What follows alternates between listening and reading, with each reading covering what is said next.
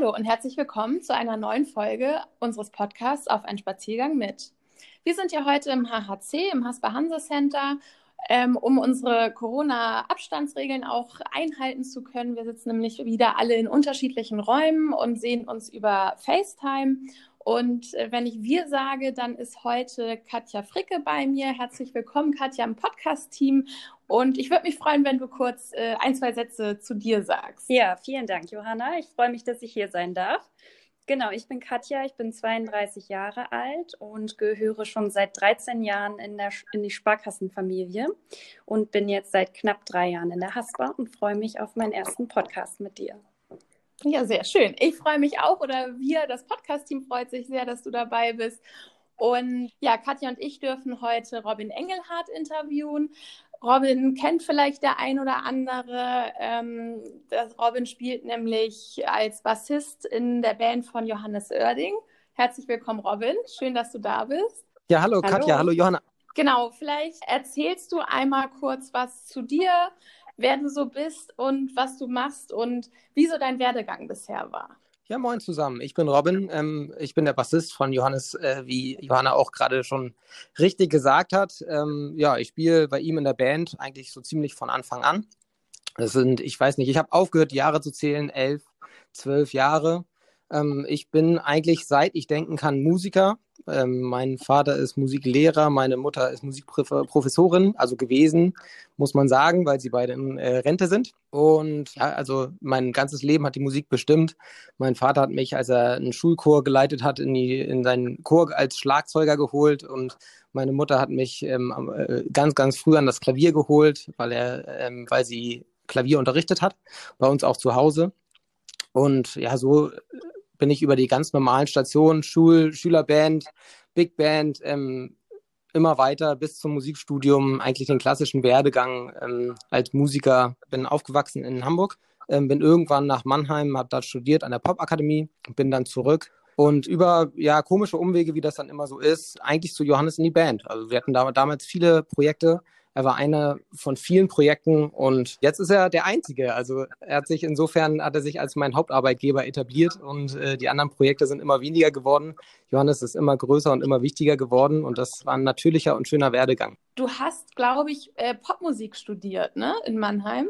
Ja, das ist richtig. Popmusikdesign heißt das Fach. Ich habe das nämlich von dir tatsächlich zum ersten Mal gehört, dass man Popmusik studieren kann. Was, was, was sind da so die Inhalte? Ja, das ist eine gute Frage. Also auf dem Papier oder in echt, meinst du? In echt. also was, was, was für mich das Studium hauptsächlich ausgemacht hat, war tatsächlich das Networking, weil die Aufnahmeprüfungen waren damals eigentlich schon so komplex und so schwierig, dass man da eigentlich gar nicht mehr groß Musik lernen musste. Ähm, da ging es viel darum, dass wir ein Netzwerk aufgebaut haben, dass wir verschiedene Bands ausprobieren konnten. Also wir waren alle, die da studiert haben, in sieben, acht Bands gleichzeitig, haben äh, von morgens bis abends einfach wirklich uns in einen Raum eingeschlossen, Musik gemacht, aufgenommen, Musik gemacht, aufgenommen, Konzerte gespielt, wieder Musik gemacht. Und äh, selbst äh, die Dozenten waren eigentlich so eingestellt. Also die Fächer hießen dann Chor, Musikgeschichte, Musikbusiness. Da haben wir auch äh, viel gelernt.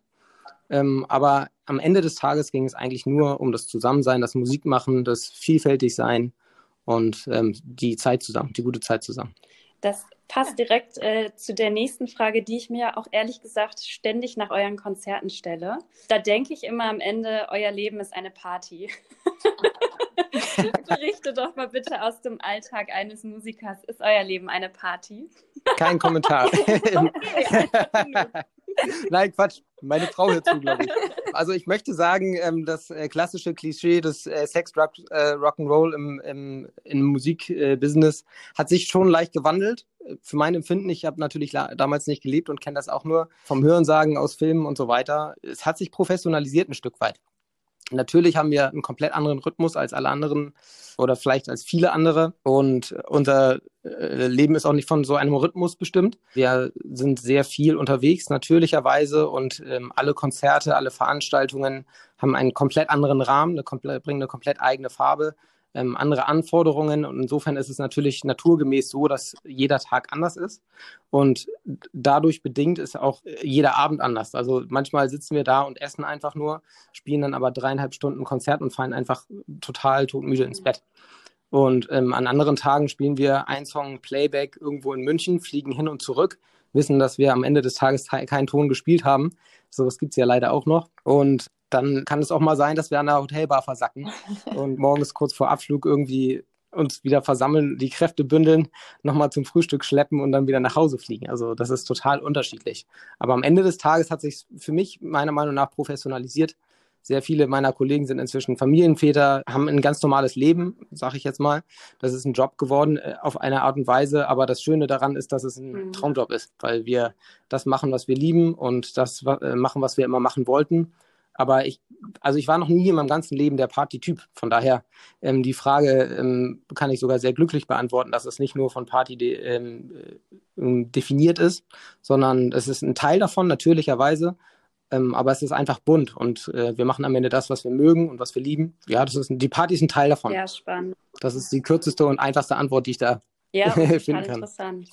Ja, ich finde auch, das klingt total toll, auch wenn du so berichtest, Traumjob und klar gehört Party dazu, aber nicht nur. Und irgendwie ist auch ein Familienleben nebenbei möglich. Wie kann man sich denn das Verhältnis von euch untereinander vorstellen? Also würdest du sagen, ja, ihr seid schon irgendwie befreundet und auch mit Johannes jetzt? Oder, oder würdest du sagen, es sind eher Kollegen für dich? Ich weiß nicht, oft ist es ja auch so, wenn man viel Zeit miteinander verbringt. So eine klassische Frage ist ja auch oft, macht ihr denn auch mal privat was zusammen? Ich kann mir vorstellen, wenn man sich so oft sieht, dann, dann erübrigt sich die Frage so ein bisschen, weil man sich ja eh ständig sieht. Wie ist das bei euch? Bei uns hat sich die Frage insofern nie gestellt, als dass wir ähm, total ähm, von Anfang an zusammen waren. Und da geht es nur über Freundschaften. Also wenn man da äh, weder Geld verdient noch große professionelle Ambitionen hat, dann muss man sich mögen, sonst macht man das nicht. Und ähm, von daher ist, hat sich die Frage gar nicht so richtig gestellt, weil wir uns nicht professionell am Ende gefunden haben, sondern ähm, wirklich äh, irgendwie aus dem Probekeller zusammen äh, erwachsen sind und zusammen erwachsen geworden sind, muss man auch sagen. Wir haben ja inzwischen verschiedene Phasen und ähm, Etappen unseres Lebens zusammen verbracht. Egal wie lang die Tour ist und egal wie viele Konzerte, wir haben auch äh, Jahre gehabt, wo wir weit über 100 Konzerte gespielt haben. Und es hat eigentlich keine zwei oder drei Tage gedauert, äh, bis ich was weiß ich, mit Kai Karten gespielt habe oder äh, mit Johannes wieder Champions League geguckt habe. Ähm, das, ist, das ist ein Zusammensein, auf jeden Fall. Ich finde Familie immer so ein schwieriges ähm, Wort, weil das inzwischen auch viel missbraucht wird. Also man, man nutzt das Wort, um irgendwie eine Gemeinschaft, die irgendwie nah ist, darzustellen, die vielleicht aber auch gar nicht nah ist. Aber uns ähm, prägt auf jeden Fall sehr, sehr vieles und auch über die Musik hinaus ähm, würde ich sagen, dass wir ganz, ganz enge Verbindungen haben. Wie lange spielt ihr in der Konstellation jetzt schon zusammen? Also ich habe studiert von 2000, ja, Hinterkopf, 2005 bis 2008 und im letzten Studium, äh, im letzten Jahr meines Studiums hat er mich eigentlich schon von der Straße gesammelt. Ich bin da schon wieder nach Hamburg gezogen, habe so eine Art Fernstudium gemacht nach Mannheim, weil ich in Hamburg dann lustigerweise wieder ganz viele Jobs hatte plötzlich.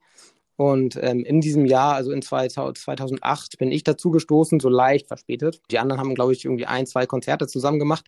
Damals hatte noch der Produzent Bass gespielt. Also von daher so um die 13 Jahre. Äh, ich glaube, Mo kennt ihn noch ein Jahr länger so in etwa. Und kam ja. der Kontakt dann auch über Beziehungen vom Studium oder wie kam der Kontakt damals? Also mein Kontakt kam über Ecken, wie das immer so lustig ist. Ähm, Johannes bester Freund, Benny Brauers, Brause auch genannt. Ähm, der, die haben auch ganz lange gewohnt. Mitbewohner war er damals, also die waren Mitbewohner. Ähm, hatte in einer Band gespielt, in der ich auch gespielt habe im Popkurs in Hamburg. Das mhm. ist ein Kontaktstudiengang. Und äh, der hatte da gespielt und ich hatte mit ihm zusammengespielt. Wir hatten eine gute Zeit. Und der Brause hat dann irgendwann, als es hieß Bassist, ähm, gesucht bei Johannes. Wir brauchen irgendwie einen. Wie sieht's aus? Hatte einfach meinen Namen in den Ring geworfen. Und dann haben da, glaube ich, ein paar vorgespielt. Und wir äh, konnten uns sehr gut leiden von Anfang an, haben es einfach direkt ohne viel nachzudenken versucht. Und der Rest ist Geschichte. Ja, schön. Manchmal muss es einfach passen, ne? Absolut. Du hattest eben berichtet, Robin, ihr fliegt auch mal für einen Gig nach München. Jetzt ist ja irgendwie seit einem Jahr unser aller Leben ein Stück weit anders. Wie sieht heute dein Alltag aus? ähm, ja, mein Alltag sieht so aus, dass ich Grundschullehrer bin, äh, Hausmann. ich habe zwei kleine Kinder zu Hause. Mhm. Ich übe tatsächlich seit einem Jahr wieder. Ähm, davor habe ich wenig geübt, muss ich sagen. Ich habe unterwegs äh, für mich rumgedaddelt, aber ich habe gemerkt seit ähm, ja, letztem Sommer in etwa, dass das nicht mehr ausreicht, lustigerweise. Das ist so ein entscheidender mhm. Unterschied. Ja, ansonsten traurigerweise, also es hat sich für uns sehr viel verändert, keine Frage. Traurigerweise kenne ich diesen Modus schon aus unseren Wintern, weil so intensiv unsere Sommer sind, so ähm, ereignisfrei sind meine Winter, weil ich auch nicht in Coverbands oder sonst was spiele auch nicht großartig produziert habe, oder habe ich ganz häufig so zwei, drei Monate wirklich absoluten mhm. Leerlauf. Und wir haben das immer so das Winterloch genannt. Und anfangs im März, als wir abgebrochen hatten, letztes äh, März 2020, fühlte sich das zunächst vertraut an, weil ich einfach zwei Monate aus einer sehr intensiven Phase, auf, aus einer riesengroßen ähm, Stadiontour, nicht Stadion-Hallentour, ähm, nach Hause gekommen bin und hatte zwei, drei Monate einfach nichts. Und das hat sich erstmal vertraut angefühlt, bis ich dann im Sommer gemerkt mhm. habe, äh, das geht ja immer weiter. Der Kontostand sinkt und äh, die Leute werden panischer. Ja, wie sieht sonst mein Alltag aus? Ich gehe einkaufen, ich gehe mit meinem Hund. Ich äh, habe angefangen zu werken. Ich habe mir eine kleine Werkstatt eingerichtet. Eine kleine Werkecke. Also man sucht sich so Hobbys. Ähm, man braucht irgendwie eine Balance. Ja. Ne? Also da die Musik jetzt irgendwie zumindest das Zusammenmusizieren weggefallen ist, braucht man irgendwie eine, eine Art persönlichen Ausgleich. Und ich finde den so ein bisschen über das Werken. Zeitungen lesen macht gerade gar keinen Sinn. Also ich habe früher immer gerne kreuz und quer gelesen, aber man kommt ja an den ganzen Corona-Themen nicht vorbei. Und ähm, mir reicht das persönlich da einmal die Woche drüber zu lesen, weil man äh, sonst wahnsinnig wird. Viel rausgehen mit meinem Hund. Das ist ja, es. Ja, spannend. Die Haspe hat ja unter anderem das Format Wirtschaft hilft Kulturwirtschaft ins Leben gerufen, indem wir Unternehmen mit Künstlern wie euch zusammenbringen und die Unternehmer schon mal ein Konzert für im Sommer XY fix haben und jetzt schon finanziell unterstützen können. Inwiefern hilft euch das? Ja, das wurde mir erzählt, auch im Vorwege zu diesem Podcast und ich finde das eine traumhafte Idee. Ähm, was die Musiker wollen, ist wirklich wieder spielen. Also die wollen gar keine Staatshilfen. Ich kenne niemanden, der das gut findet, äh, sondern wir wollen ja. einfach nur unseren Job machen. Und insofern diese Sicherheit spielen zu können, das ist, wenn sich jemand in der Wirtschaft fragt, was kann man machen, was kann man tun, ich bin hilfsbereit, ähm, äh, ich habe die Möglichkeiten, dann bringt die Musiker zur Musik mhm. in irgendeiner Form. Insofern, das ist ein ganz, ganz toller Ansatz, ähm, den ich da höre. Und wenn ich mit Veranstaltern rede, ähm, wir haben ja im September glücklicherweise wieder spielen dürfen. Dann habe ich auch mit ein, zwei Leuten darüber geredet. Und die meisten sind einfach wegen der fehlenden Sicherheit verzweifelt. Die haben gute Ideen, die man auch auf die Straße bringen kann. Zum einen haben wir natürlich weniger Möglichkeiten, Publikum unterzubringen. Es scheitert natürlich an den Budgets, aber auch an der Sicherheit. Also wenn man irgendwas tun möchte, dann ist das äh, in diese Richtung ganz sicherlich ähm, sinnvoll, dass man sagt, ähm, hier ist der Rahmen, das ist eine tolle Idee, die unterstützen wir, wir sind euer mhm. Fangnetz.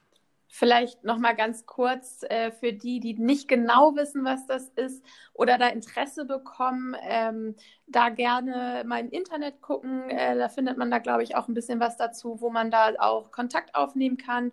Und es geht darum, eben, dass Wirtschaftsunternehmen jetzt eben Geld zur Verfügung stellen für, für Künstler und äh, im Anschluss eben beispielsweise ein Konzert dafür quasi bekommen ähm, bei einer Veranstaltung oder wie auch immer zu Zeiten, wenn es dann wieder möglich ist. Ich glaube, das ist so im Grunde das, worum es geht. Ja, super. Eine super Idee. Hast du denn irgendwie Gedanken dazu oder Befürchtungen oder auch Hoffnungen, kann ja in verschiedene Richtungen gehen, wie sich die Branche in den nächsten Jahren wandeln wird? Also vielleicht durch Corona, dass es da allgemein ähm, ja, zu Änderungen kommen wird?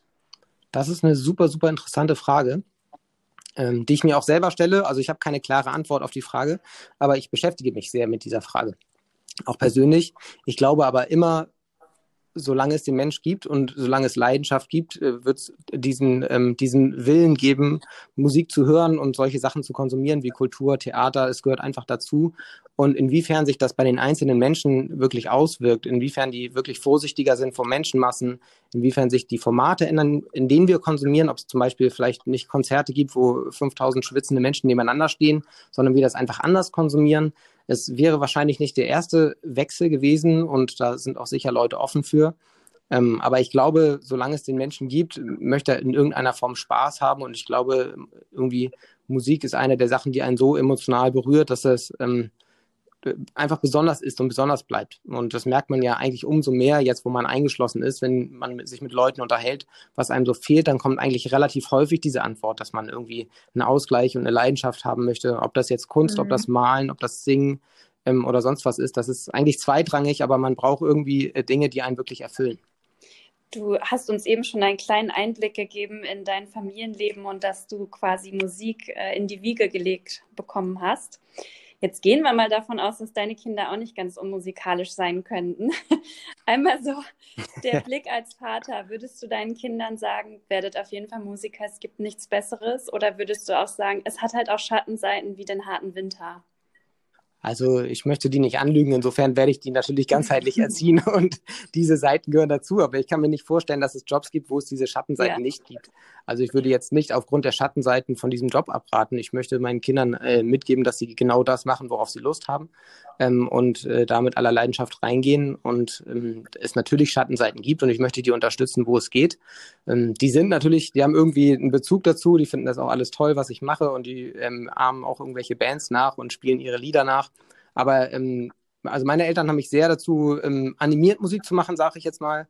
Ähm, bei mir ist es nicht wichtig, ob es Sport oder Musik oder eine andere Leidenschaft ist, sondern ich denke mir eher, wenn man in meinem Haus das irgendwie nicht mitkriegt, dass Musik irgendwie eine Möglichkeit ist, dann, dann sollte das auch nicht sein. Also die Kinder, die sind ja so neugierig von Haus aus, ähm, das, das soll von alleine zustande kommen. Da möchte ich die nicht irgendwie vor ein Instrument setzen und sagen, jetzt spiel doch mal und hier ist A und mhm. hier ist C und so hüpft der Frosch. Da, das finde ich, äh, fühlt sich bei mir in diesem Fall unnatürlich an, weil ich muss denen nicht zeigen, dass es Musik gibt, weil das, das wissen die von ganz ja. alleine. Ja, okay, passt auch zu deinem zu deiner ersten Aussage so sehr dieses, es ist einfach Liebe, ne? Also die, die Liebe zur Musik, ja. die kann man wahrscheinlich ja nicht herzaubern. Entweder sie ist da und dann kommt auch das Interesse, es weiterzumachen, ne? Genau, richtig. Gibt es denn bestimmte Werte, die du deinen Kindern vermitteln möchtest? Also jetzt mal gar nicht ne, aufs Berufliche bezogen, sondern so allgemein fürs Leben? Ja, das ist eine schöne Frage, auf jeden Fall. Ähm, gerade wenn ich mir die gesellschaftlichen Entwicklungen in der letzten Zeit angucke, auch politischer Natur, dann ähm, möchte ich die sehr ehrlich und sehr straight erziehen. Es müssen, ich habe ja zwei Töchter, die müssen starke Frauen werden, ganz klar. Ähm, ich gebe denen mit, dass sie äh, gleichwertig äh, sind, äh, andere Menschen gleichwertig behandeln müssen, ähm, andere Menschen mit dem äh, notwendigen Respekt behandeln müssen und ja, ansonsten schwierig. Also äh, gerade wenn man in die Politik guckt, dann drehen solche Fragen einem auch ganz schnell den Magen um, muss ich ehrlich sagen. Weil wenn man mhm. äh, guckt, wie viele Leute ganz, ganz schnell ähm, in, in dieser Schnelllebigkeit den Verstand verlieren, die ganz sicherlich auch irgendwann Liebe erfahren haben. Ich glaube nicht, dass das alles Menschen sind, die irgendwie, ähm, was weiß ich, die in der Kindheit geschlagen wurden oder ich weiß es nicht. Aber es geht halt mhm. einfach super schnell, dass man den Verstand verliert in dieser Schnelllebigkeit. Und ich glaube, ich werde ihnen mitgeben, dass sie, egal was sie machen, dass sie zwischendurch durchatmen, ähm, reflektieren. Reflexion ist irgendwie eine wichtige Sache für, für Kinder. Ähm, aber auch eine Form von Selbstbewusstsein irgendwie mitgeben und denen irgendwie einen gewissen Respekt vor sich selbst oder eine Wertschätzung vor sich selbst, eine Liebe zu sich selbst. Ähm, das sind so Sachen, ähm, meistens eher so sozialer Natur ähm, die ich total wichtig finde. Damit man irgendwie so ein äh, gesundes kleines äh, Pflänzchen irgendwie pflanzt, was dann irgendwie äh, gesund wächst. Mhm. So. Wenn wir nochmal ähm, so ein bisschen in die Zukunft schauen, du bist total jung, schon super erfolgreich. Welche Ziele hat man dann für die nächsten zehn Jahren? Da fällt mir nur die eine Antwort äh, ein, die traurig klingen kann, aber ich habe eigentlich alles erreicht, was ich erreichen möchte. Also ähm, ich strebe nicht nach einer großen internationalen Karriere, habe ich auch noch nie getan, weil unser Familienleben in diesem System, wie es jetzt ist, total super funktioniert. Und ich bin sehr, sehr, sehr dankbar, dass ich einen ganz großen, tollen, erfolgreichen, aber deutschsprachigen Künstler ähm, ähm, äh, vor mir in der ersten Reihe habe, ähm, der schon sehr erfolgreich ist. Das darf er auch bitte immer gerne sein aber ich weiß, dass ich eine Familie dabei unterhalten kann. Und ähm, wenn ich jetzt durch die Welt fliegen müsste und noch 23 andere Länder gleichzeitig spielen müsste, dann, also unsere Familie funktioniert super zusammen mit dem äh, Freiberuf, mit der Freiberuflichkeit, weil meine Frau auch einen ganz, ganz, ganz tollen Job macht. Und ich weiß es nicht, wie es wäre, wenn man irgendwie durch 23 Länder fliegt und sich plötzlich sechs Monate nicht mehr sieht und die Familie an ein Leben ohne, ohne Vater gewöhnt. Das, äh, das möchte ich gar nicht erfahren. Von daher habe ich super viel erreicht, aber das heißt ja nicht, dass ich ähm, keine Ambition mehr habe, weil es braucht ja auch ähm, es braucht ja auch Neugier, es braucht ähm, Ambitionen, es braucht ähm, viel äh, äh, Schweiß und Fleiß auch dabei zu bleiben, muss man auch sagen. Also man muss nicht immer nur besser werden, sondern man kann auch äh, sagen, wenn man irgendwie 10, 15 Jahre im Beruf war, dass man einfach gut bleiben möchte, dass man den Respekt vom, vor der eigenen Arbeit nicht verliert.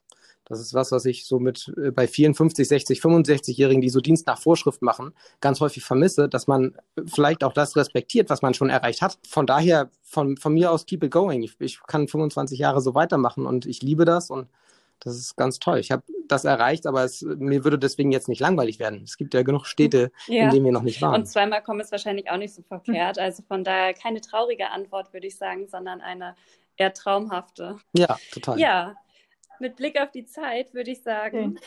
Johanna, hast du noch eine letzte Frage?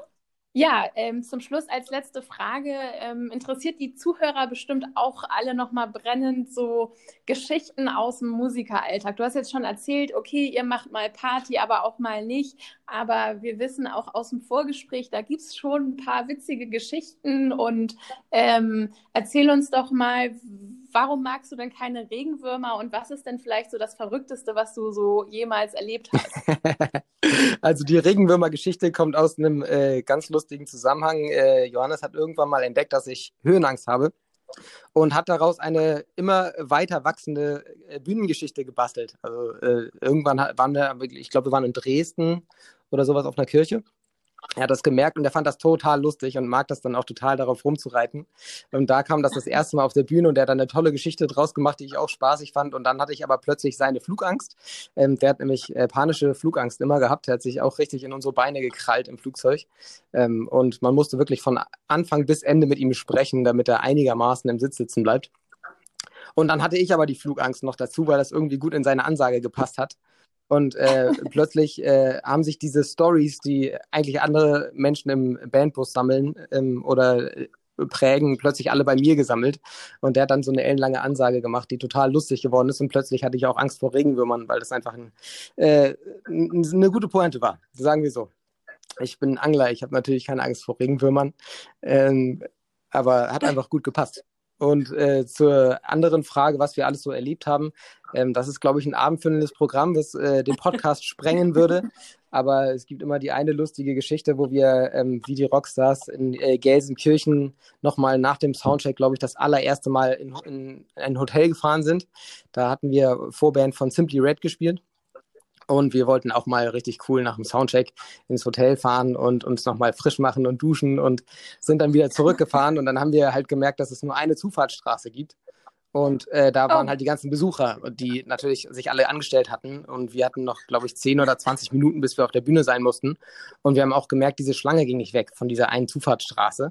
Und irgendwann ah, ja. haben wir gemerkt, das wird nichts und sind dann ausgestiegen und mit unseren Hörern haben uns die reingesteckt. Die Instrumente waren schon an der Bühne und sind dann halt wirklich hingejoggt. Ja, es waren, ich weiß es nicht mehr, glaube, das variiert auch mal die Mengenangabe an Kilometern, die wir da gelaufen sind. Aber ich glaube, es war, ich, ich bin nicht sehr sportlich, aber es waren vielleicht so anderthalb Kilometer. Also ich habe es noch geschafft, also es waren keine zehn Kilometer. Es waren vielleicht so anderthalb oder zwei Kilometer, aber es war schon richtig joggen, bis wir dann da waren und haben es dann halt gerade eben geschafft. Und äh, dann hatte Johannes im ersten Lied halt, ähm, der hat so einen Schrei immer eingebaut und hat immer gesagt, Hallo Gelsenkirchen, hat es dann auch eingebaut und hat danach, nach diesem Schrei, einem großen Schlagzeugintro, den ersten Akkord komplett zergrützt und hat uns aber so sauer angeguckt, wie er uns noch nie angeguckt hat, weil er nicht gemerkt hat, dass er sich vergrützt hat.